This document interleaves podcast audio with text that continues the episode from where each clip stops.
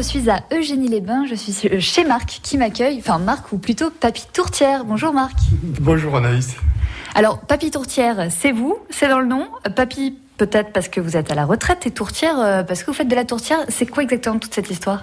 Euh, Papy Tourtière, c'est venu de ma fille quand euh, j'ai décidé de me relancer dans cette affaire, arriver à la retraite à Eugénie, et que j'allais, elle m'a annoncé que j'allais être papy. Moi, j'ai annoncé que j'allais faire des tourtières, et comme euh, ma mère, c'était Mamie Tourtière, mais dit, ton nom est trouvé, c'est Papy Tourtière. Voilà.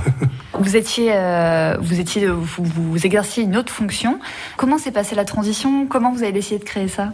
Bon, mais euh, quand j'étais, quand j'ai appris à faire des tourtières, c'est-à-dire il y a une trentaine d'années maintenant, j'en faisais quelques-unes pour deux, deux, trois restos sur Pau. Et ensuite, arrivé à Bordeaux, où je continuais le secteur social, j'ai fait un break dans ma carrière aux alentours des 40 ans. Et comme je savais faire des tourtières, je me suis dit, tiens, je vais me lancer dans l'affaire.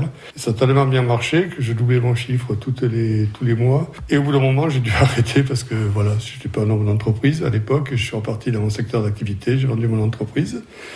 Et ça m'est revenu à la retraite, arrivé à Eugénie-les-Bains, où, euh, sorti d'une activité qui m'occupait beaucoup, qui était, euh, qui était très intense, je me suis retrouvé euh, un petit peu démuni, donc je me suis dit, tiens, je vais me relancer dans les tourtières pour euh, m'occuper et puis avoir une petite activité qui m'apporte un petit revenu complémentaire. Est-ce qu'on a le droit de dire les secrets de la tourtière? Bon, Je crois que chacun a sa recette, chacun a ses petits secrets, mais la base, c'est la même, hein, c'est la pâte, il faut réussir sa pâte, il faut étirer sa pâte, puis après, bon, les, les arômes, on a... On, on aménage, on accommode en fonction de ses fournisseurs, en fonction de ce qu'on a appris, en fonction de son découvre. Il n'y a pas, il n'y a pas 36 secrets. Je crois que le, c'est un savoir-faire surtout avant tout. C'est savoir faire la pâte et les tirer comme il faut, voilà, pour en faire quelque chose de, léger, de croustillant et, et d'appétissant, voilà, et qui donne envie d'y retourner quand on a goûté une, une tourtière ou une croustade. Moi, c'est euh, voilà, c'est plus pour, euh, pour occuper mon temps de retraité et puis bon, mais aussi le faire avec plaisir et dans des quantités raisonnables qui font que je suis pas dans le productivisme, je suis plutôt dans la recherche de qualité.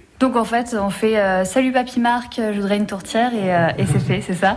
Non, vous me passez un coup de fil et je vous fais la tourtière en convient de quand et quel parfum parce que bon, évidemment, euh, l'original c'est la nature. Après, on est passé aux pommes. Je travaille aussi avec les framboises de Philippe Sébi et maintenant là pour c'est tout à fait récent, je fais une petite création avec une croustade de pommes et, et poudre d'amande qui rappelle un peu la frangipane.